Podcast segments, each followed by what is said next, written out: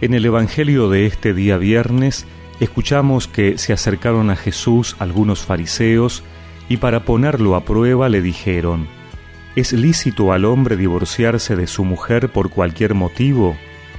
Él respondió, ¿No han leído ustedes que el Creador desde el principio los hizo varón y mujer y que dijo, por eso el hombre dejará a su padre y a su madre para unirse a su mujer, y los dos no serán sino una sola carne? De manera que ya no son dos, sino una sola carne. Que el hombre no separe lo que Dios ha unido. Le replicaron, entonces, ¿por qué Moisés prescribió entregar una declaración de divorcio cuando uno se separa? Él les dijo, Moisés les permitió divorciarse de su mujer debido a la dureza del corazón de ustedes. Pero al principio no era así. Por lo tanto, yo les digo, el que se divorcia de su mujer, a no ser en caso de unión ilegal, y se casa con otra, comete adulterio. Los discípulos le dijeron, si esta es la situación del hombre con respecto a su mujer, no conviene casarse. Y él les respondió, no todos entienden este lenguaje, sino sólo aquellos a quienes se les ha concedido.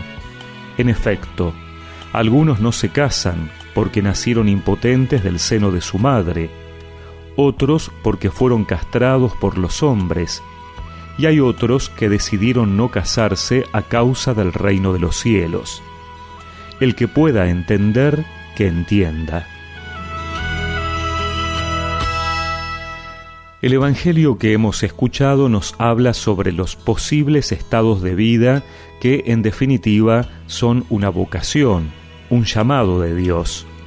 Unirse en matrimonio, casándose para formar una familia, o no casarse para dedicar su vida de manera exclusiva a la causa del reino de los cielos.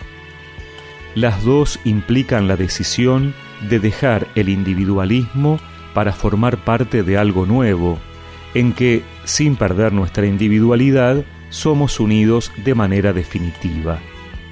Por ello la importancia de que la decisión sea tomada libre, responsable y conscientemente. Es que, en definitiva, entramos a formar parte más intensamente del misterio de Dios.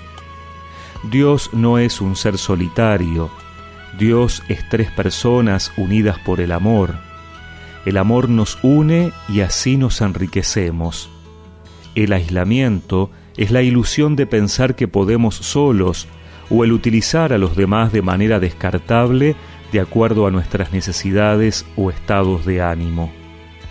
No podemos imaginar a un Dios que se le termine el amor por nosotros, que se canse de nuestros pecados, que nos abandone a nuestra suerte.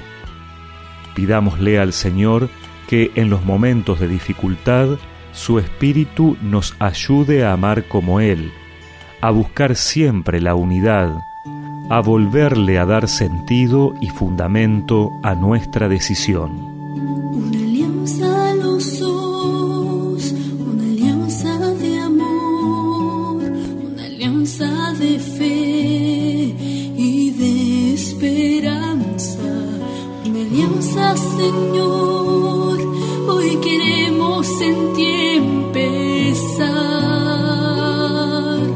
y ya nunca terminar. Es la respuesta de un corazón que has formado tú, que has unido tú.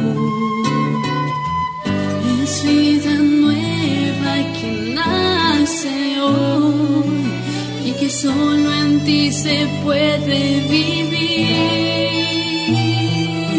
Y recemos juntos esta oración. Señor, dame un amor capaz de mantenerme firme en mis decisiones. Amén.